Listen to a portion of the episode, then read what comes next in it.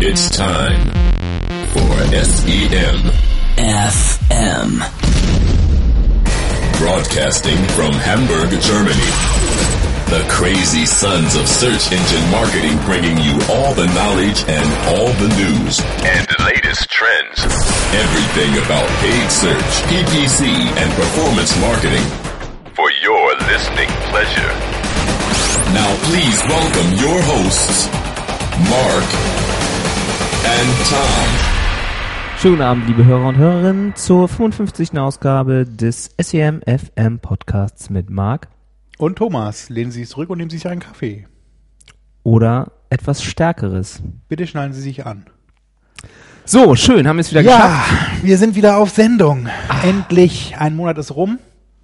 Was ist das Der wichtigste Sommer Thema? ist da. Heute war ein großes Thema. 3,5 Jahre Ja, Knast. Für, für den Juli Hones. Wursthönes. Ja.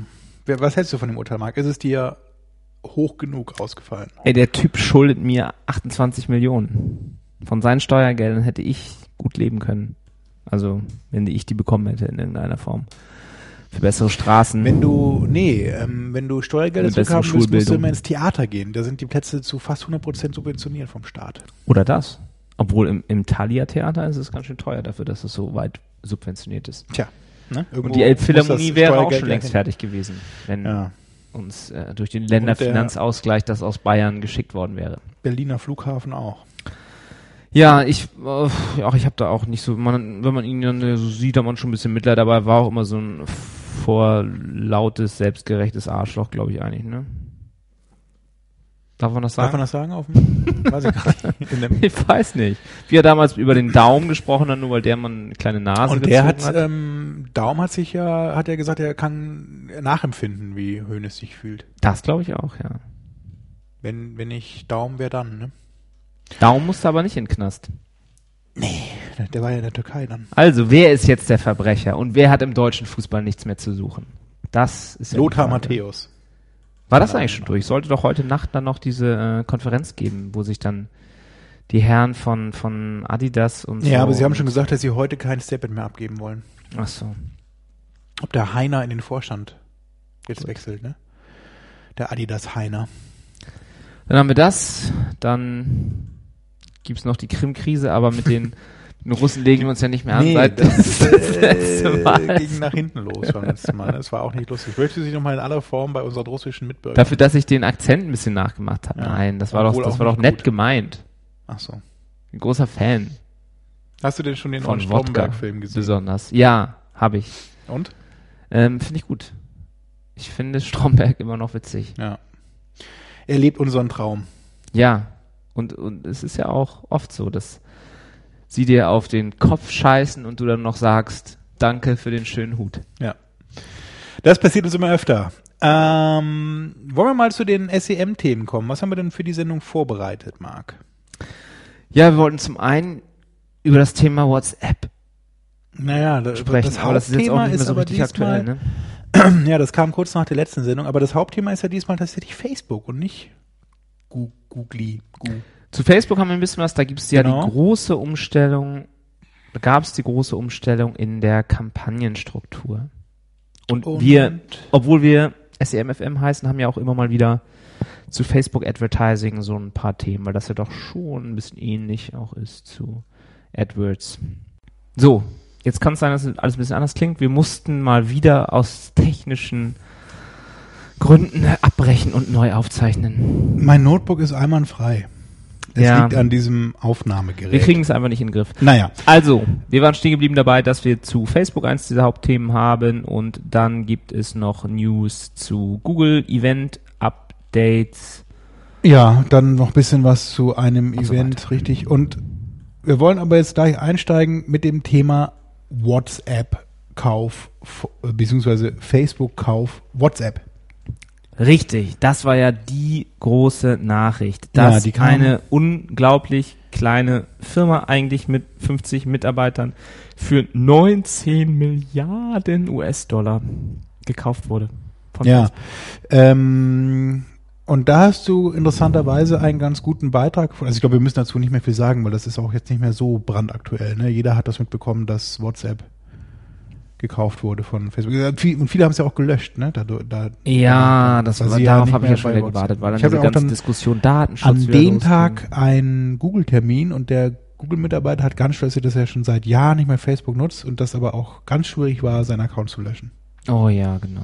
Weil sobald jemand was auf seinem Profil geschrieben hatte, was er nicht mehr benutzt hat, war es wieder aktiviert für drei Monate. Es ist genauso schwierig, wie was bei YouTube zu kommentieren, ohne dass man ein Google Plus Profil hat. Weiß ich gar nicht. Ähm, jedenfalls hast du einen ganz interessanten Link gefunden, dann, wo man die Big Five Internet Businesses sieht, und zwar Google, Amazon, Apple, Facebook und Yahoo.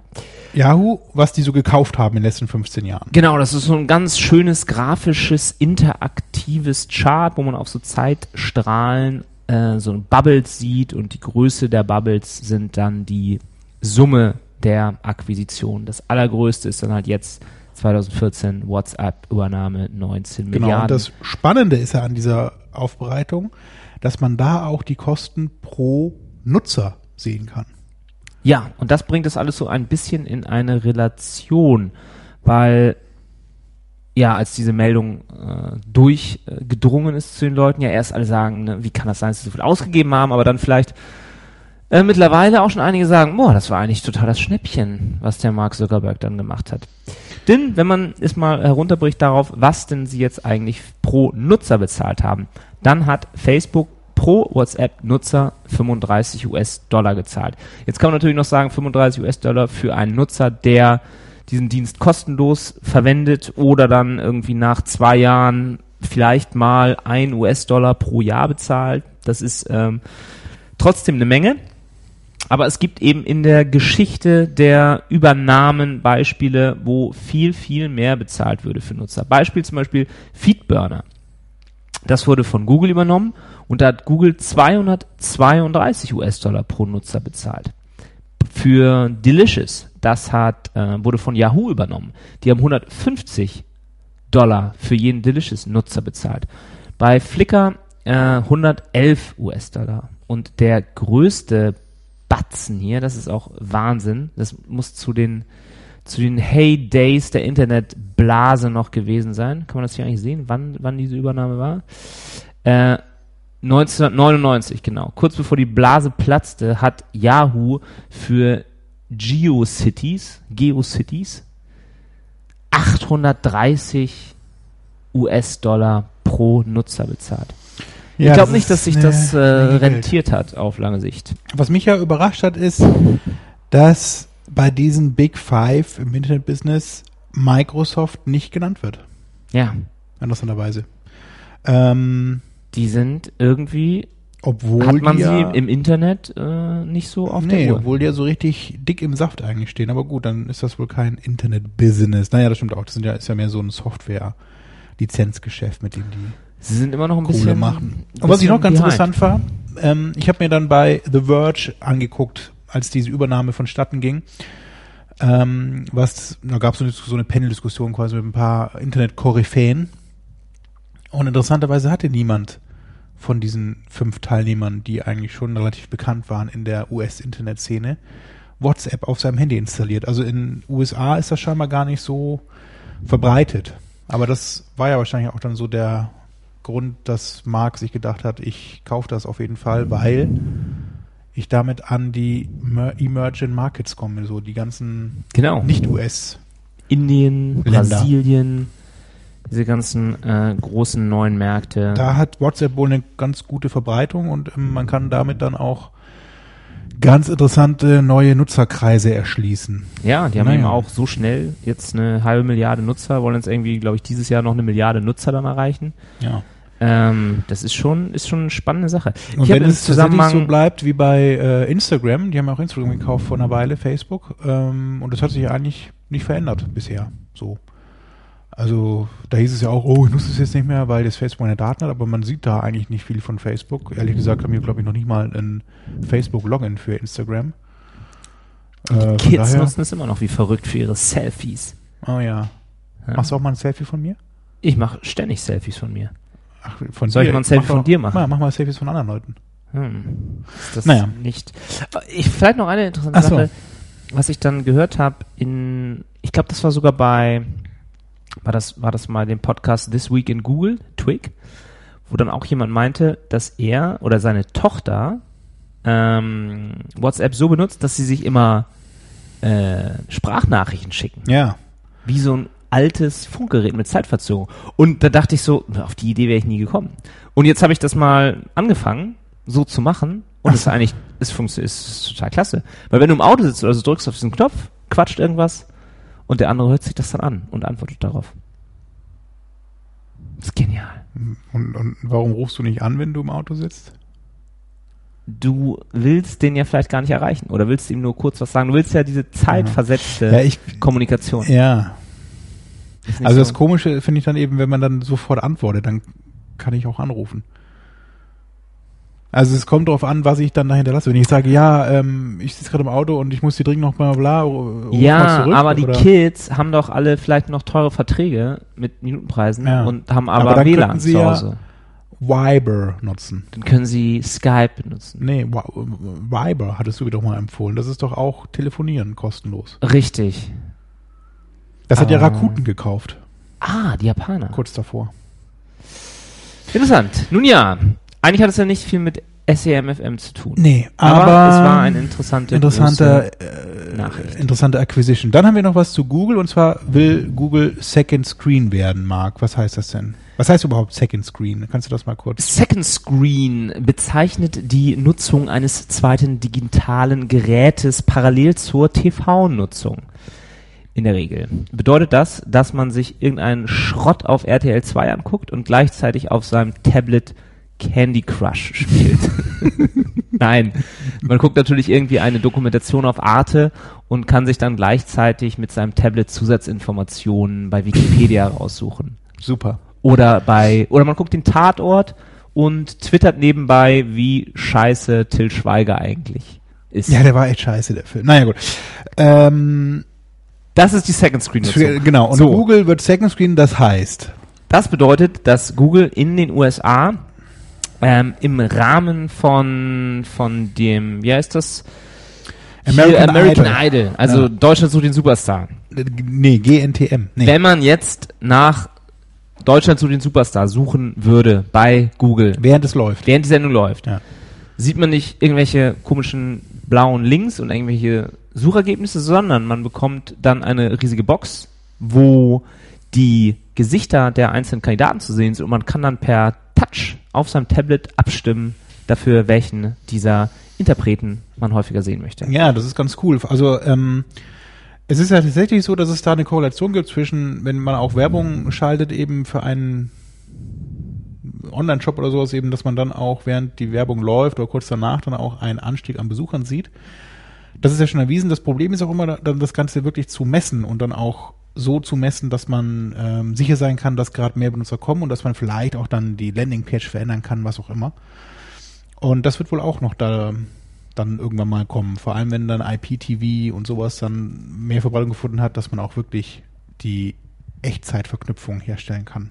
Ja, oder für dieses Second Screen finde ich halt erstmal noch interessant, dass sie da wirklich so eng jetzt mit äh, TV-Sendern zusammenarbeiten und halt versuchen, der ähm, der Rückkanal dann vielleicht auch zu Ja. werden fürs fürs TV. Man guckt sich irgendwas an, es gibt irgendwie eine Abstimmung, es gibt eine Umfrage und man gibt es eben direkt bei Google ein und Google schickt es dann an die TV-Sender zurück. So wie früher immer die TED-Umfrage bei Wetten das. Ja, genau. Die Zukunft der TED-Umfrage. Ähm, bin ich mal gespannt, ob man da in Zukunft auch nochmal was hört, ob das ausgeweitet wird, diese Zusammenarbeit, ob, oder ob das bei dieser einmaligen äh, Pilotsache da bleibt im Rahmen ähm, von Fox, dem TV-Sender und American Idol. Prima, kommen wir zu den Short News. Und zwar hat es wieder einer versucht oder es versucht wieder einer gegen Google anzustinken. Der Google Killer. Ein neuer Google-Killer. Wie viele Monate, Wochen, Tage gibst du Quant, der neuen Suchmaschine in Deutschland aus Frankreich? Und wie viele Google-Killer wir schon. Aber er hat ja bewusst, PowerSet, es ist ja bewusst Fuel, kein Google-Killer. DuckDuckGo, nein.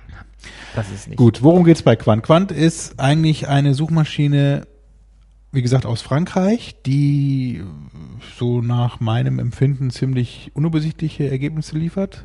Auch nur maximal 50 Suchergebnisse anzeigt, interessanterweise.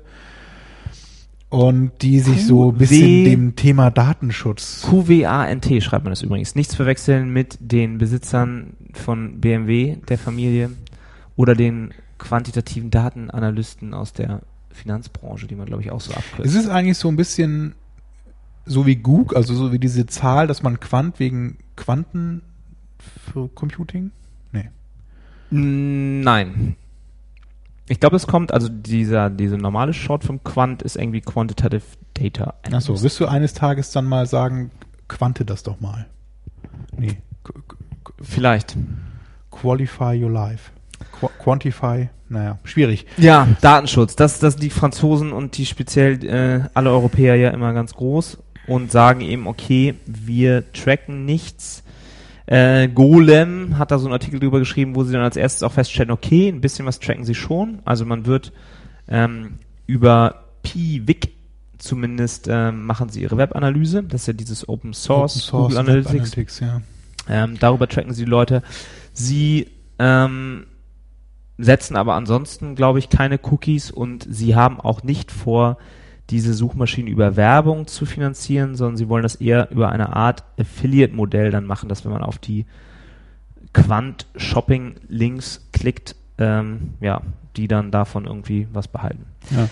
Beim Thema Datenschutz ist es so, dass ich da heute bei NDR Info was gehört habe, dass Google äh, auch jetzt die Suchergebnisse verschlüsseln möchte mit einem neuen Verschlüsselungsalgorithmus, der wohl nicht so leicht zu knacken ist und sich damit auch speziell gegen NSA, aber auch Hackerangriffe richten möchte. Also von daher ist dieses Thema, wir machen das jetzt ganz sicher, auch bei Google nicht unbekannt. So, ne? Also ich weiß immer nicht, ob das so der Weg ist. Ja, Datenschutz, Datenschutz, Datenschutz. Ne? Also Des Deutschen liebstes Kind. das deutsche liebstes Kind.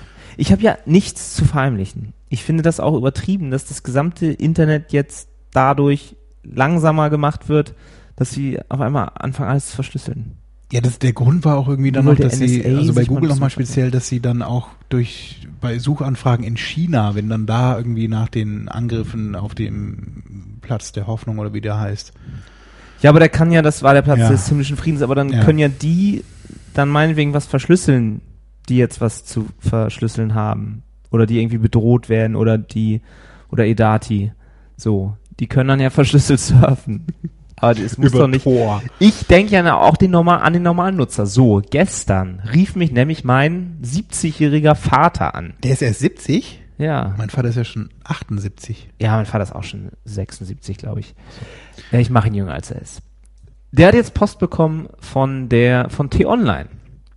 Und er Den meinte, großen- ja, ich habe hier jetzt eine Mail, äh, ne, einen Brief bekommen, dass jetzt ja meine E-Mails alle verschlüsselt werden und das sind hier jetzt irgendwie acht Schritte, die ich durchgehen muss, wo ich jetzt alles einstellen muss, wo ich hier neue Nummern eintragen muss und er ist völlig überfordert. Er wird jetzt keine E-Mails mehr lesen können oder empfangen können. Also ist Ja. das dann die Alternative? Dann Und- doch lieber Ja. Achso. Was Nee. er jetzt auch nicht mehr kann, ist eine Überweisung durchführen durch das SEPA-Verfahren. weil seine Das Bank ist die größte Frechheit. Postleitzahl jetzt 28 Stellen hat, die sich keiner mehr merken kann. Und er muss jetzt wahrscheinlich diese Nummer auch eingeben, jedes Mal, bevor er eine E-Mail verschicken will. Oh wegen Gott. Datenschutz. Wegen, ja, wegen der Terroristen, wegen des Dschihads. Äh, Taliban. Ja. Stichwort, glaube ich immer. Nicht mehr IBAN, Tal Taliban. Taliban. Da kommt das übrigens her. Alles. Da kommt diese Nachricht. Ah. So, wir, wir weichen, ab. schwanken. Lass uns die ab. nächste Short News vortragen. Es geht um die Flexible Conversions, die jetzt mit dem AdWords Conversion Tracking möglich sind. Ähm, Ich habe den Eindruck, dass sie nur so ein bisschen umbenannt haben, besser benannt haben, was es schon immer gab. Es gab ja immer diese 1 pro Click Conversions und viele pro Click Conversions. Und jetzt heißt es in Zukunft, es gibt immer noch zwei Spalten im Interface, die dann heißen Converted Clicks und Conversions. Was verbirgt sich hinter Converted Clicks, Mark? Das bedeutet einfach nur, dass pro Klick immer nur eine Conversion gemessen wird. Also die ein pro Klick Also Conversion. die Klicks, die Ehemals. zu einer Conversion geführt haben. genau. Und ob dann dieser Typ, der über diesen Klick kam, danach noch zehn weitere Conversions ausgelöst hat, ist da nicht mehr von Belang. Relevanz. Man sieht aber das dann in, bei Conversions. Also es gibt ja nach wie vor eine zweite Spalte und wenn dann ein Nutzer einen Kauf tätigt, aber noch danach einen Katalog bestellt und sich beim Newsletter anmeldet und man das alles mit dem Conversion Tracking verteckt hat, dann würde man da dort dann in dieser Spalte pro Nutzer mehrere Conversions sehen können. Ja. Ja, also wirklich anders ist es nicht geworden, aber gleichzeitig kam noch eine ganz interessante News auf Google Plus von dem Google AdWords Team und zwar arbeiten sie weiter am AdWords Conversion Tracking, wollen das noch weiter verbessern. Und es soll wohl bald möglich sein, dass man ähm, Attribution Modeling im AdWords Conversion Tracking machen kann. Also man kennt ja schon diesen Search Funnel und die Search Funnel Auswertung, die man machen kann. Man kann sich eben angucken, wie ähm, bewegen sich Nutzer innerhalb meiner Kampagne, also welche Keywords werden in welcher Reihenfolge geklickt. So Klickpfade kann man sich anzeigen lassen. Und dann kann man ja auch, wenn man da so typische Muster erkennt, sagen, ich möchte meine Sales nicht mehr nur einem Keyword zuweisen zu 100%, sondern ich möchte diesen Sale auf mehrere Klicks in meinem Klickpfad verteilen. Aber das konnte man ja in der Vergangenheit gerade nicht machen. Das Google Conversion Optimizer zum Beispiel immer, der hat immer auf letzten Genau, der hat immer Last Click, optimiert. es war immer nur Last Click. Und auch immer nur, das vielleicht auch nochmal, diese, diese Unterscheidung auch noch irgendwie ähm, Date of Click oder Date of Conversion ist auch noch Ja. sowas, auf was ihr manchmal stoßen könnt, vielleicht im SEM. Und ähm, da ist es so, dass äh, im AdWords auch immer nur dies, das Datum des Klicks, dem wird die Conversion zugeordnet. Deshalb, wenn ihr ein paar Tage später nochmal euch den gleichen Tag anguckt, kann es sein, dass da noch ein paar Conversions ähm, da in der Vergangenheit dazugekommen sind. Weil das sind halt eben dann die, die für diesen, auf diesen Klick attribuiert werden, der in der Vergangenheit stattgefunden hat. Und das soll sich vor alles ändern. Eben, das wird auch wirklich Zeit. Also das AdWords Conversion Tracking ist, glaube ich, schon eins der äh, Features im, äh, von Google eben, die schon seit langem nicht mehr Antiquiert angefasst worden sind. ist es geradezu. Und durch Attribution Modeling im Search Funnel Verwendung, aber auch dann mehrere Conversions verwenden gleichzeitig, wird das Ganze dann vielleicht mal wieder ein bisschen aufgewertet. Ja, ähm, die nächste News dreht sich um das Thema Real-Time Bidding. Das war ja so ein bisschen Thema der letzten Sendung.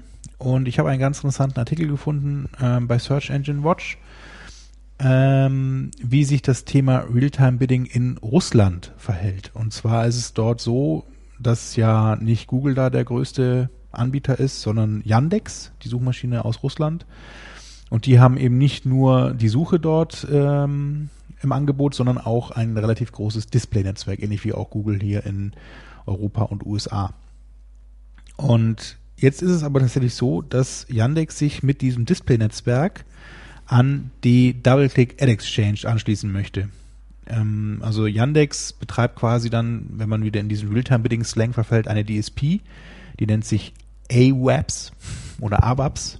Demand-Side-Plattform heißt das. Genau, also dass die Leute, die ähm, Werbung schalten wo- wollen, also die Werbetreibenden, die schließen sich da an, die Publisher schließen sich an eine Supply-Side-Plattform, Supply-Side-Plattform eine. SSP an. Genau.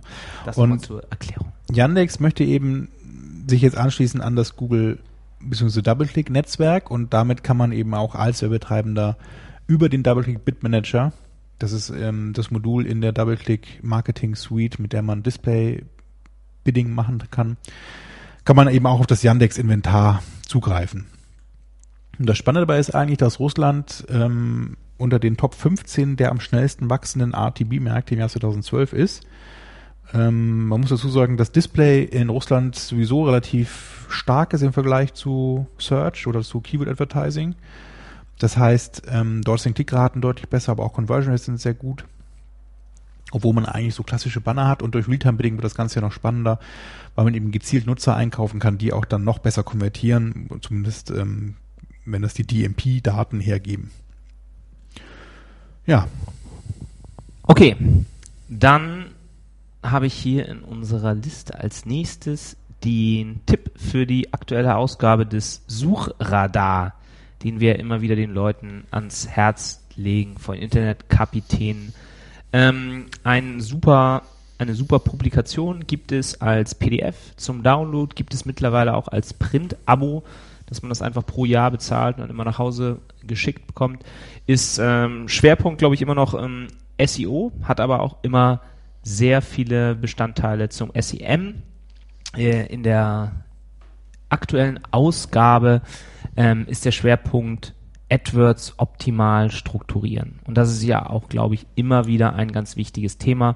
Und gerade auch für Leute, die, die anfangen, die ähm, jetzt vor der Aufgabe stehen, okay, was mache ich denn jetzt mit meinen, meinen Keywords? Wie, wie sortiere ich die sinnvoll in Ad-Groups und Kampagnen ein? Die sollten sich diesen, diesen Text mal durchlesen. Wir verlinken das gerne in unseren Show Notes wieder und dann ähm, lest euch das durch und äh, wenn es dazu noch irgendwelche Fragen gibt, schreibt sie gerne in die Kommentare. Wir besprechen das nochmal. Wir haben eh vor, glaube ich, nochmal demnächst auch wieder eine Beginner-Sendung zu machen, wo wir nochmal alle Best Practices und alle so Start-Tipps für Leute, die neu anfangen wollen, mit AdWords geben. Ja, ja können wir gerne mal wieder machen wird man wieder Zeit. Und wer schon ein bisschen länger in der SEM-Szene unterwegs ist, der kennt bestimmt noch David Satella aus USA. David Satella ist der Rockstar. PPC Rockstars Gründer. Hat das aber jetzt eine ganze Zeit lang nicht mehr gemacht. Es wurde dann von ein paar anderen Leuten versucht fortzuführen, aber so richtig Mit denen waren wir nicht so auf zufrieden. dem Niveau, wie David das gemacht hat, eben war es eigentlich nie. Und deswegen kehrt David auch jetzt zurück. The Satella is back. Die PPC Rockstars Show bei Webmaster Radio FM hat wieder den Host David Satella am Start und zwar ab dem 3. April 2014. Ähm, und David hat auch schon angekündigt, dass er zur alten Qualität zurückkehren möchte, zum Beispiel mit Gästen wie Matt Umbro von PPC Hero, Brad Gaddis, the only official, official leader certified, certified by, Google. by, Google. Und vielleicht auch und Larry Kim, Mark Höft, dem Founder and CEO und eventuell auch, genau, das stimmt, gibt es wieder eine Sendung mit AdWords Blues. Mark Höf, der Interpret von AdWords Das Blues. war ja mein, mein größter Erfolgserlebnis in der Welt des Suchmaschinenmarketings, dass David Satella unseren Song damals äh, gespielt hat, live in seiner Sendung. Ja, von seinen Good Friends from Deutschland. From Germany. Wir haben lange keinen auch Song mehr gemacht. Vielleicht sollten wir ihn nochmal äh, ja, wir müssen mal wieder zu, den, zu alten Wurzeln zurückkehren. Ja, ein Remix machen. Gut, du warst auf den Google Shopping Days. Richtig, Google hat die Google Shopping Days 2014 veranstaltet. Ich habe leider nicht mehr im Kopf, wann das war, irgendwann im Februar oder März. Naja, äh, gar nicht so lange her. Und das war ein Tag bei Google mit dem Thema Google Shopping, wie der Name unschwer erkennen lässt. Das war vom Zeitpunkt her grandios, denn zu diesem Zeitpunkt kam, glaube ich, drei oder vier Tage vorher die neuen Shopping-Campaigns raus, beziehungsweise ging live. Der Rollout war schon so ein bisschen vorangeschritten. Das heißt, immer mehr Leute haben die neuen Shopping-Campaigns in ihren Accounts ähm, nutzen können. Und bei dieser Veranstaltung bei Google hier in Hamburg ähm, gab es circa 75 Teilnehmer, alle aus dem Bereich äh, Advertiser die sich brandheiße News rund um das Thema Google Shopping abholen konnten. Die Eröffnung hat Philipp Justus gemacht. Philipp Justus ist der Managing Director hier in Deutschland für Deutschland, Österreich und Schweiz. Also so der der Tveraser, der, der nicht Tveraser, vor Gericht steht. der hat die Begrüßung gemacht und war auch dann die ganze Zeit über da gesessen und hat auch zugehört. Und zwar hat er zuerst zugehört dem Eric Tolome, das ist der Product Management Director für Google Shopping aus Zürich der ist sowohl Programmierer als auch eben Produktmanager und hat so damals auch diese ganze Thematik ähm, Merchant Center gebastelt. Also das wurde ja in Zürich programmiert tatsächlich und das war einer derjenigen, die sich darum gekümmert haben, um dieses Projekt Merchant Center. Und der hat so ein bisschen erzählt, wie ähm, weit Google Shopping schon in den USA vorangeschritten ist eben. Man sieht das ganz gut, wenn man mal seinen Browser umstellt oder seinen, seinen, ja, seinen Browser auf Englisch stellt und dann die US-Suche benutzt von Google wenn man da die Shop-Ergebnisse auf sieht, das häufig mal ein bisschen anders aus. Und das liegt daran, dass Google da schon deutlich weiter ist. Eben, die haben schon viel mehr versucht, aus den Daten, die dann von den Webbetreibenden zur Verfügung gestellt werden, ähm, die aufzubereiten, alles verknüpft. Man kann zum Beispiel Ähm, wenn man sich, das Beispiel war jetzt in diesen Shopping Days eine Kamera, wenn man sich eine Kamera raussucht, kann man die eben vergleichen, verschiedene Modelle und dann gibt Google schon automatisch an, also bei der Kamera ist dieses Feature besser als es bei der anderen, der, der Blickwinkel ist anders, auch immer, also so Kamera-Features kann man vergleichen zum Beispiel. Und kann sich auch die äh, Produkte dann in so eine Merkliste setzen und dann später eben auch so eine Matrix sich aufrufen und dann nochmal entscheiden, okay, die Kamera ist es jetzt dann doch, die hat einfach die besten Werte und den günstigsten Preis und dann kaufe ich die jetzt die statt der anderen, die ich eigentlich kaufen wollte. Also da ist einfach viel mehr schon von Google übernommen worden, auch so im Bereich ähm, Preisvergleich oder auch dann Produktvergleich. Und das soll eben auch nach und nach dann nach Deutschland kommen. Wie genau, wann genau, da lässt sich Google ja nie festnageln. Ähm, vielleicht darf ich das vorwegnehmen. Es ist jetzt auch mittlerweile ja die API für Google Shopping verfügbar. Bei diesen Google Shopping Days war das noch nicht so und da hieß es eben, es wird im März kommen und es war auch schon März. Also da haben sie sich zumindest dran gehalten das Datum eingehalten, denn jetzt mittlerweile kann man auch die API für Google Shopping Campaigns verwenden. Die wurde released. Ja, der nächste Vortrag war von John Venvelo. Der kam direkt aus Mountain View mit einem 12-Stunden-Flug da an und hatte dann auch entsprechend mit roten Augen da präsentiert, war aber ganz gut. Und zwar ist John Venvelo schon seit sehr vielen Jahren bei Google, schon seit über zehn Jahren in äh, Mountain View. Und der ist der Global Lead für das Produkt Channel Intelligence. Das ist eine Firma, die Google vor circa einem Jahr gekauft hat und die kümmern sich um das Thema Produktdatenoptimierung. Ähm, also wenn ich meine Produktdaten in dem Merchant Center Feed anbieten möchte, sollte ich das möglichst optimal machen. Und das war auch so die Kernaussage von den Vorträgen, auch generell auf der, bei den Google Shopping Days, Quality of Data. Das ist eben das Wichtigste, was man beachten muss, wenn man Google Shopping verwenden möchte. Also je besser oder je mehr Daten ich zur Verfügung stellen kann und je hochwertiger die inhaltlich sind, umso besser werde ich auch gelistet. Eben das Thema Relevanz ist ja auch da immer so ein, ja, was heißt das eigentlich? Das kann man ganz gut mit der Qualität der Daten beantworten. In Deutschland ist die Mitarbeiterin für Channel Intelligence Maike Schnell. Die ist auch schon ganz lange bei Google, auch schon seit zehn Jahren hier in Hamburg. Die war einer der ersten Google-Mitarbeiter hier in Hamburg. Und die kümmert sich hier in Deutschland um das Thema Channel Intelligence zusammen mit John. Ähm, falls ihr also in dem Bereich mal vorstoßen wollt, ähm, könnt ihr den Managed Service Channel Intelligence nutzen. Also es ist nicht so, dass man da irgendwie ein Tool hat, mit das man sich einloggen kann, sondern man gibt quasi seine Daten an die Mitarbeiter von Google, von Channel Intelligence. Die bereiten das auf und geben einem auch noch dann eine Gebotsstrategie an die Hand, mit der man eben dann Product Listing Ads besser steuern kann und eben auch seine eigenen Daten noch optimieren kann. Und das ist dann alles kostenlos? Mm, oder nehmen die dann eine Agency-Fee oder nee, also ich, über das Pricing habe ich danach noch kurz mit John gesprochen, eben, das ist eben noch, die haben bisher nur so ein paar Beta-Kunden, mit denen sie das machen, die haben jetzt noch keinen, da haben sie sich noch keine Gedanken gemacht, wie sie es genau abrechnen. Mit diesen Betas ist das noch wohl kostenlos, das hat aber jetzt auch nicht so gesagt. Okay. Also, also es, es gibt noch kein Preismodell in dem Sinn. Und das ist aber, soll aber wohl einem Managed Service fragen. Ich hatte halt, eigentlich, meine Frage war eigentlich eben, die ich nochmal gestellt habe danach eben, soll das vielleicht mal eine DMP werden am Ende, dieses Channel Intelligence Thema, weil es geht eben um, um Daten, also man könnte ja nicht nur Produktdaten, sondern auch sämtliche anderen Daten da eigentlich einspielen, also CRM-Daten oder eben Shop-Bewegungsdaten, was auch immer. Aber er meinte, nein, es soll um Produktdaten speziell gehen.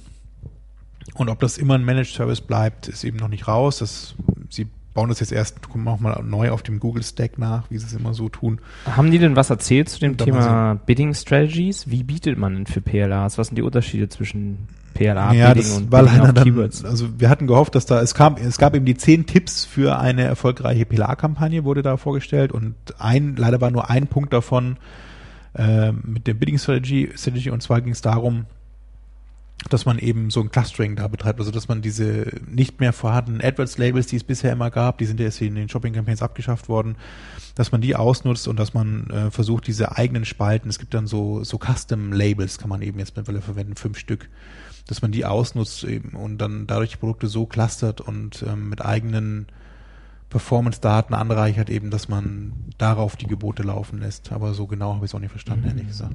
War ein bisschen, war ein bisschen nebulös, ehrlich Na gesagt. Gut. Und dann gab es auf jeden Fall noch ein Panel, wo dann ein paar Leute und auch ein gewisser Thomas Lange. Oh ja. Och, was? Ein Mitarbeiter, den, den ihr gerade hört. Und was waren da für, was habt ihr euch da ausgetauscht? Das da war, war jemand von also, Salando, genau. von Rakuten und von Musikhaus Tormann. Und Thomann, ja, und jemand von Bonprix, also meine Wenigkeit war auch dabei. Das war eine Paneldiskussion eben von den Werbetreibenden. Und die Fragen hat Timo Seewald gestellt von Google. Die waren vorher nicht abgesprochen, nur so ein bisschen. äh, nee, es war aber ganz gut. Also wir hatten das so ein bisschen, es war tatsächlich ein bisschen vorbereitet so. Man hat vorher die Frage eingereicht, die man sich gegenseitig stellen wollte. Und ähm, da ist aber eine ganz interessante Diskussion entstanden, obwohl das eben so ein bisschen vorbereitet war. Und zwar war Sebastian Greberstar von Zalando.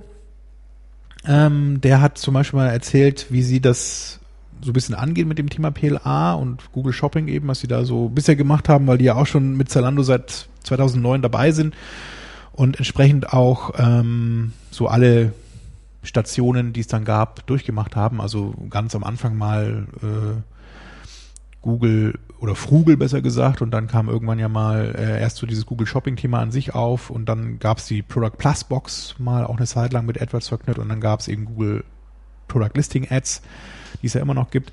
Und da hat er so ein bisschen erzählt, wie, die, wie sie das so durchlaufen sind, auch in den vielen verschiedenen Ländern, die sie ja betreuen. Aber ganz interessant fand ich eigentlich die, die Beiträge von Andreas Steinhäuser von Rakuten. Äh, Rakuten ist ja dieser riesige Amazon-Killer Das japanische aus Amazon äh, quasi. Japan und Asien.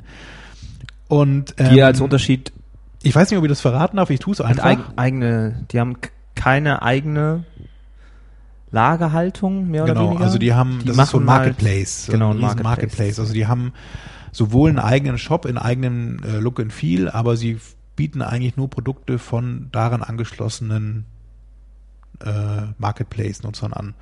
Und das Spannende ist eigentlich, dass, was er erzählt, eben, die machen jetzt mittlerweile gar kein Keyword-Advertising mehr bei Rakuten. Also das haben sie total runtergefahren, weil bei denen eben Product Listing Ad- Ads extrem gut läuft und das eigentlich so der Bereich ist, wo sie auch noch Chancen sehen. Und die haben in ihrem Merchant Center Feed 22 Millionen Produkte und die haben äh, in dem Konto, da haben wir natürlich mehrere PLA-Konten, 50.000 PLA-Kampagnen, um diese 22 Millionen Produkte dann noch zu clustern. Ja, das ist schon beeindruckend. Aber sollten sie nicht in Zukunft dann 22 Millionen PLAs haben? Nach Google Shopping soll man doch jetzt eigentlich für jedes. Ja, ja, nee, sie haben Produkt 50.000 Kampagnen, ne? Und dann darin wieder Anzeigengruppen, das sind dann im, dann haben sie wahrscheinlich in Summe Ach, dann Kampagnen. Okay. 22 Millionen Anzeigengruppen am Ende. Ich weiß es nicht genau, das hat er, so, so tief haben wir das nicht analysiert, aber das ist schon beeindruckend. Vor allem, dass er, dass er eben auch meint, dass sie halt kein Keyword-Advertising machen. Also wenn du, wenn du irgendwie nach Hose suchst oder nach Fernseher, wirst du eher eine PLA sehen mit, für Rakuten als eine Textanzeige, weil sich das für die kaum noch lohnt. Die können eben durch die Feeds, die sie haben, die sie auch von ihren äh, Marketplace-Nutzern bekommen, eben viel besser diese PLA-Sachen ausnutzen. Und mit dem Bild und mit Preis und mit dem Text ist es eigentlich auch für Nutzer spannender als jetzt irgendwie so eine Textanzeige. Naja, aber es wird ja noch nicht bei jeder Suchanfrage ausgeliefert. Also ich Nee, nee, finde also- PLAs noch gar nicht, okay, ich habe jetzt auch Ja, länger, glaube ich, nicht mehr Bereich nach Rakuten- Produkten gesucht. Die haben ja echt nur Produkte am Start, das ist da schon spannend für die, naja. Und dann war noch Andreas Kraus da vom Musikhaus Thomann, der will uns leider nicht sponsoren. Aber ähm, das war auch ganz spannend, weil ja Musikhaus Thomann auch in sehr vielen Ländern unterwegs ist. Und ähm, für die ist PLA auch so der Weg, eben gerade weil die Preisführer sind häufig, ähm, den Nutzern nochmal zu vermitteln, eben hier bei uns gibt's das eigentlich am günstigsten, brauchst gar nicht woanders klicken. PLA steht oben. Das war auch so ein bisschen Diskussion eben, das hatte ich auch nochmal gefragt an die Nisha Santa Maria, die ähm, aus London die Produktexpertin für PLA ist, eben warum es denn keine Position gibt für PLA. Ähm, die logische Erklärung ist eigentlich, das ist auch eigentlich ganz gut nachvollziehbar, PLA stehen ja immer an einer bestimmten Stelle, also oben im sichtbaren Bereich im Normalfall. Es gibt auch eine Version unten, aber in der Regel stehen die oben. Rechts eben dieses Six-Pack, weil ja auch ein Eight-Pack oder eben sechs Anzeigen über den Ergebnissen. Das heißt, man ist eigentlich auf eins. Man könnte jetzt noch eben die Position dann der einzelnen Produkte angeben, aber ob das jetzt ganz links oder ganz rechts steht, es steht ganz oben. So Aber das Ende, ist doch Blödsinn, wenn, Ja, es jetzt mehr als fünf Genau. Leute gibt, die auf das gleiche PLA Das, eigentlich. das habe ich auch angemerkt eben dann Und noch was gesagt, meinen ja, Sie dann? Es wird bis auf weiteres keine Position geben. Die einzige Sache, die sie Das jetzt war eben, deren Antwort. Ja, die Okay. einzige Sache, die sie jetzt eben eingeführt haben mit den Shopping Campaigns, ist dieses Thema, dass man so einen Benchmark-Wert bekommt. Also Benchmark mehr bieten C- sollte. CTR und Benchmark CPC, anhand dessen man sich dann vielleicht so ein bisschen zusammenrechnen kann, ob man jetzt mehr bezahlen sollte oder nicht, um öfter Also so ein Impression Share ist es im Grunde auch dann, ne, Ja. wie man ja schon auch aus AdWords kennt. Ob man eben dann öfter äh, erscheint und eben auch vorne steht dann. Ich glaube doch, dass das sinnvoll wäre. Ja. Also eine Position wäre eigentlich, also gut, vielleicht ist man das auch zu sehr gewohnt aus dem AdWords-Thema und, und Keyword Advertising, aber ich ist ja, war ja, ist ja nicht schlecht und nicht verkehrt. Naja. Ich habe letztens jetzt zum ersten Mal gesehen, auch dass diese, dass manchmal die Unterstriche jetzt fehlen bei den, bei den Links und bei den Snippets komplett. Beim Titel, die großen blauen die Titel waren ja früher unter, ja. unterstrichen. Ja, ja. Das ist jetzt gar nicht mehr manchmal. Ja. Und danach gab es noch einen Ausklang mit Bier und Chips im Games Room von Google. Mit Billard und Kicker. Und FIFA 14. ja, das klang Xbox doch One. nach einem arbeitsreichen Tag für dich. Ja, es war sehr lustig. Und man hat wieder viele Leute getroffen und es ist eigentlich immer spannend, so Veranstaltungen mittlerweile zu besuchen, weil gerade so durch dieses kam gerade raus mit Shopping Campaigns, wusste auch keiner so genau, wie ist eigentlich der Status und es konnte auch keiner sagen, kenne ich, kenne ich, nächstes Chart, sondern es war, glaube ich, für alle auch entsprechend neue Infos dabei. Also von Zeitpunkt her ähm, sehr gut gelegen. Schön. Dann kommen wir doch jetzt mal zu unserem Facebook-Thema. Ja. Und zwar wird es äh, die Werbetreibenden auf Facebook freuen, dass es jetzt alles noch einfacher wird. Und zwar hat ja Facebook in letzter Zeit dann schon ein bisschen die ganzen Werbeformate zu, zurecht gestutzt, dass das alles ein bisschen einfacher wird. Und jetzt wird auch die Struktur noch ein bisschen ähm, einfacher. Und mit einfacher meine ich, es wird so ähnlich wie bei AdWords. Und mit einfach meine ich kompliziert. einfach meine ich, es wird, es wird eine zusätzliche äh, Komplexität geben. Nein. Also in der Vergangenheit war es so, ihr konntet bei Facebook Werbung eine Kampagne machen und unter dieser Kampagne dann ganz viele Anzeigen mit verschiedenen Targetings.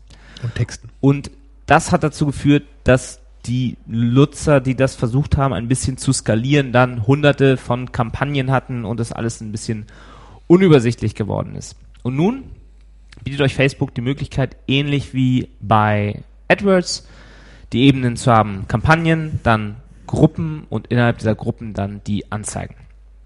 Bei Facebook heißt das aber nicht Ad Group, sondern es heißt, na, Ad Set. sehr gut. Ad Set heißt es. Ad Sense.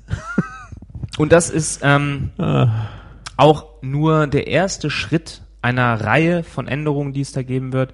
Facebook hat vor, dieses Jahr eine Menge zu investieren in die Entwicklung eines besseren Werbeformats. Ähm, umso wichtiger ist es eben äh, jetzt auch, sich möglichst früh mit dieser neuen Anzeigenstruktur vertraut zu machen und schon mal umzustellen. Facebook wird nämlich auch, wenn ihr nichts tut, das einfach automatisch umstellen. Also wenn ihr eine, eine Kampagne habt und äh, da drin sind ähm, drei, drei Anzeigen, dann gibt's jetzt einfach die, die Kampagne bleibt die gleiche, dann gibt's ein, ein Adset und in diesem Adset sind dann diese drei Anzeigen dran. In dem ersten Schritt wird es auch so sein, dass das gesamte, die gesamten Targeting-Einstellungen auch auf Anzeigenebene bleiben. Aber Facebook plant in Zukunft diese Targeting-Optionen auf Adset-Ebene zu ziehen. Also, was wichtig ist, wenn ihr in Zukunft eure Facebook-Kampagnen ähm, möglichst so strukturieren wollt, dass ihr auch langfristig damit erfolgreich arbeiten äh, wollt oder jetzt vielleicht äh, das zur Gelegenheit nehmt, mal so ein bisschen Frühjahrsputz zu machen, eure ganzen alten Anzeigen bei Facebook rauszuschmeißen, das alles neu aufzusetzen, dann geht bitte so vor, dass ihr auf Kampagnenebene die generellen Ziele festlegt. Also habt ihr das Ziel, auf einer externen Seite Registrierungen äh, zu machen. Oder habt ihr vielleicht äh, das Ziel, Likes für eure Facebook-Seite zu generieren. Dann solltet ihr für diese beiden unterschiedlichen Ziele zwei unterschiedliche Kampagnen anlegen. Auf Ad-Set-Ebene solltet ihr dann verschiedene Zielgruppen festlegen.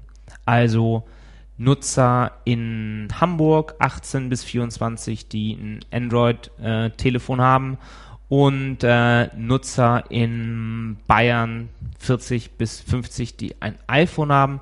Die Steuern dann- hinterziehen, Wie bitte? die ein iPhone haben und Steuern hinterziehen. Die nicht gerne Steuern zahlen.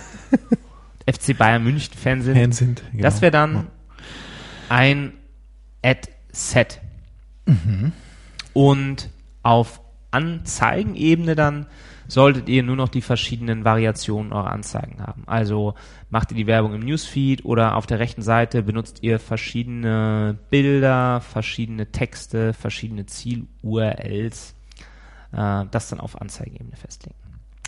Das startet alles am 4. März, glaube ich. Ähm, ich weiß nicht, ob schon alle, alle Kunden umgezogen werden. Äh, falls ihr noch nicht umgezogen wurdet, ähm, werdet ihr das aber automatisch und ihr seht dann eben diese zusätzliche Ebene der Ad-Sets. Ja. spannendes Thema. Da ist es ja tatsächlich so, dass man sich auch toolseitig darauf einstellen muss. Wie sieht es bei Marin Software aus? Bietet er schon die neue Struktur an? Ja, wir haben natürlich einige zusätzliche Features noch, die darauf dann wieder angepasst werden müssen. Also ist das ein Haufen Arbeit für unsere Entwicklung gewesen und wir haben das nicht ganz geschafft bis zum 4. März. Deshalb haben wir mit äh, Facebook gesprochen und die Kunden, die, die unser Tool benutzen, deren äh, Accounts werden erst am 21. jetzt migriert. Ah, okay. Wie gesagt, kann sich eben nicht so viel ändern und aktuell man auch noch nicht unbedingt ähm, Vorteile dadurch hat oder andere Einstellungsmöglichkeiten hat, ist das auch äh, relativ unproblematisch. Mhm. Also wie gesagt, ähm, wenn ihr nichts macht, ändert sich auch nichts für euch. Ihr werdet nicht irgendwie weniger oder mehr ausgeliefert durch diese neue Strukturanpassung. Aber in Zukunft wird das eben wichtig werden, ähm, eure Facebook-Accounts anders zu strukturieren. Ja, und Marc hat ja auch schon angekündigt, dass sich bei den Pages bzw. bei den Formaten was ändern wird.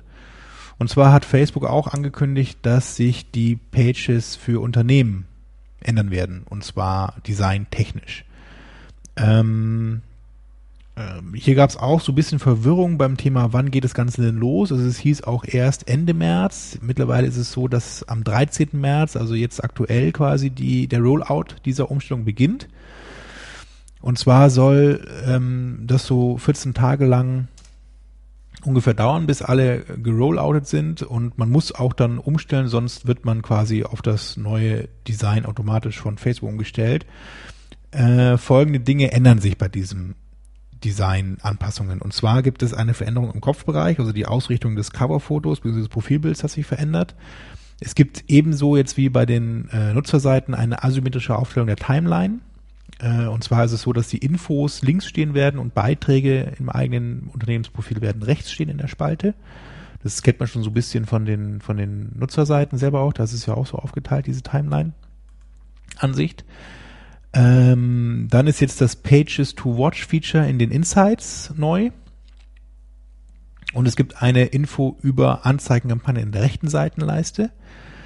Der Admin-Bereich dafür, für diese ganzen Pages, wird natürlich auch entsprechend überarbeitet und die Tab-Icons fallen weg. Man konnte ja früher oben auf diese Unternehmensseiten verschiedene Tabs durchklicken, wenn die entsprechend bestückt waren.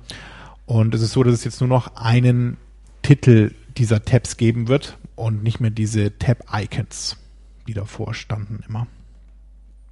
Ja, nochmal Details zur Umstellung hatte ich schon so ein bisschen erwähnt. Es geht eben ab dem 13.3., also 13. März los, da geht die Rollout-Phase los. Ähm, man sieht eben dann, dass auch entsprechend im Admin-Bereich, äh, in dem da steht, dieses neue Design ist da und dann kann man auch selber eben anfangen, es umzustellen und darauf anzupassen. Ähm, und man hat eben, wenn man diese Information sieht, zwei Wochen Zeit, sich an dieses neue Design anzupassen. Man kann es aber vorher auch noch ein bisschen testen. Und ähm, wenn man eben zwei Wochen lang nichts tut, vielleicht ist man im Urlaub oder so oder, oder merkt das Ganze nicht, dann wird automatisch umgestellt, also da ein bisschen aufpassen. Und es ist aber auch so, dass dieses Rollout zwar am 13.3. startet, aber es dauert wohl mehrere Wochen, zumindest laut Facebook, bis es dann wirklich in allen Admin-Bereichen angekommen ist bei Unternehmen und entsprechend kann sich dann auch diese Umstellung verzögern. Also manche werden wahrscheinlich erst sogar im April oder Mai umgestellt. Und es gibt auch kein Enddatum bisher. Also wann das Ganze dann abgeschlossen sein soll, ist nicht bekannt. Deswegen guckt man regelmäßig rein in euren Admin-Bereich. Wenn ihr diese Meldung seht, stellt das um. Es ist ja nicht so viel, was sich da wirklich ändert. Ich glaube, das lässt sich auch relativ einfach anpassen an das Neue. Auch für die Leute, die sich mit SEO beschäftigen, ne? Hast du es auch gerade gerade gehört? Äh, es twittern gerade so welche, dass Matt Katz wohl wieder was angekündigt hat, was morgen ein deutsches, das größte deutsche Link-Netzwerk soll wohl morgen komplett abgeschossen werden und alle, die von denen Links gekauft haben. Thomas, was machen deine Affiliate-Seiten? hä? Die laufen nach wie vor sauber und gut. Machst ich du habe dir- gerade eine Auszahlung bekommen von Affiliate. Machst du dir da Sorgen? Hier sagen sie schon alle irgendwie, äh, Matt Katz hat es verkündet. Ich mache mir niemals Sorgen, was mit Katz sagt. Apropos SEO, was mit, ist mit unserem äh, T-Shirt-Gewinner eigentlich? Ja, Knut. Warum hast du dich noch nicht bedankt? So wie Mit Video, Jürgen, Jochen wo dann, wo dann die T-Shirts mal aufträgt. gezeigt werden. Wir würden dann auch eine Second Screen Deinem Bewertung haben. Ja, ähm, Genau, Gewinnspiele. Gewinnspiele haben wir diesmal keins. Ja, ich hätte, ich könnte Ja. einen Google Chromecast. Zu Recht. Wenn das alles so undankbar ist, was Verlosen. da Tue abläuft, ich aber nicht. dass man hier erstmal hier äh, ne? Bestimmt. kein Dank, erst wird man beschimpft, wenn man Voll. mal einen Monat zu spät das abschickt. Nee, wenn, wenn wegen deiner russischen Ach, das auch noch. Ja. Warze. Nein, aber vielleicht tatsächlich, ähm, anstatt uns zu beschimpfen in unseren Kommentaren, könnt ihr nicht, äh, könntet ihr mir vielleicht helfen? Aber ich habe auch ein tolles Lob bekommen äh, über Xing. Und zwar hat sich jemand bedankt und hört gerade alle Sendungen inklusive der alten Kochstudio-Folgen an. Äh, Tobias Karwein von U-Card Kartensysteme. Mir hat auch jemand geschrieben bei Xing. Entschuldigung, erstmal, dass ich mich immer noch nicht gemeldet habe. Oh, ich muss Ähm, auch noch was ganz. Ich habe Tobias, ähm, ich, ich schick dir, ich schick dir eine Antwort. Und wie gesagt, werden wir auch bald nochmal eine Sendung machen, um ein bisschen den Einsteigern äh, das auch zu erleichtern, sich in, in dem immer komplexer werdenden AdWords-Universum zurechtzufinden. Ich habe auch noch was, ehrlich gesagt. Und zwar hat sich unser guter Freund Ronny Wilke mal wieder gemeldet, auch per Xing. Und ähm, er hat mir auch noch so ein paar ganz gute Links geschickt für die nächste Sendung, die jetzt gerade aufgenommen wird und deswegen nicht mehr, äh, diese Links werden nicht mehr reinschaffen. Aber die eignen sich, glaube ich, ganz gut für diese nächste Sendung, wo wir ein bisschen Grundlagen vermitteln werden. Was für Da Links? geht es zum Beispiel um die Seite freeadwordscripts.com. Da kann man sich eine ganze Menge nützlicher Scripts runterladen und die eben in seinem Konto verwenden. Das ist schon nicht mehr so ganz Beginner, aber wenn man mal ein bisschen vorangeschritten ist, dann ist das eine ganz gute Möglichkeit, eben mit AdWords Scripts zu arbeiten Voran. und beispielsweise seine Reportings zu verfeinern oder eben auch die Performance des Kontos automatisieren und so weiter und so fort. Also das ist ganz spannend. Da werden wir dann, wie gesagt, in der nächsten Sendung mal genauer drauf eingehen. Ich habe auch noch einen anderen Link, als du erwähnt hattest, eben, dass wir mal ein bisschen über Beginner-Sachen sprechen. Eben mir ist auch ein anderer ein guter Artikel eingefallen von, den ich über Twitter mitbekommen habe. Möchtest du deinen Chromecast denn verlosen? Ich weiß nicht, ich, also ich habe den ja angeschlossen jetzt zu Hause. Ich bin ja eigentlich ein Apple-Nutzer. Ja.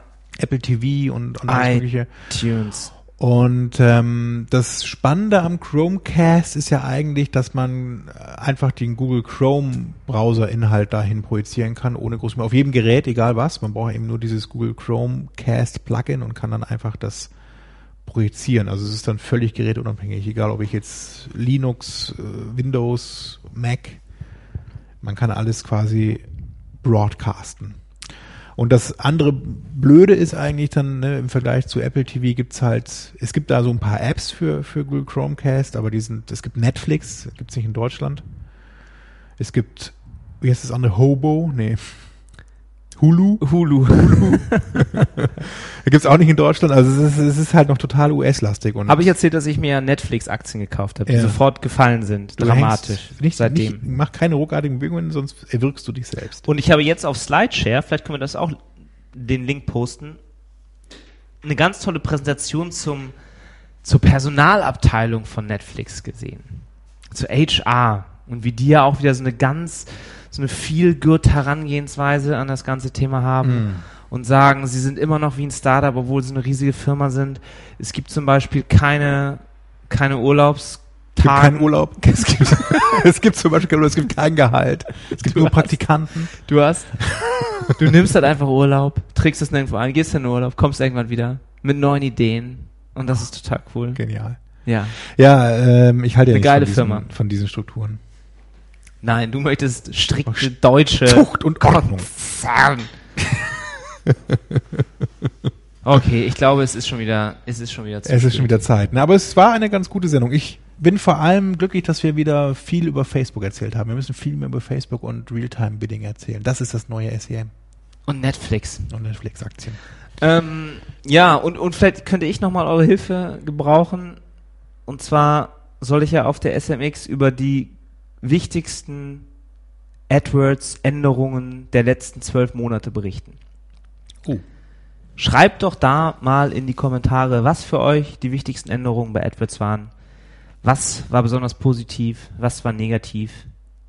Äh, Enhanced Campaigns ist das Einzige, was mir einfällt. Wenn euch mehr einfällt, schreibt es bitte rein. Ihr würdet- Shopping-Campaigns. Ihr würdet mir damit sehr helfen. Und ähm, vielleicht, wenn ihr Glück habt, schickt euch Thomas dann seinen Chromecast. Vielleicht auch nicht. Ohne Gewehr. Lasst euch überraschen. Genau.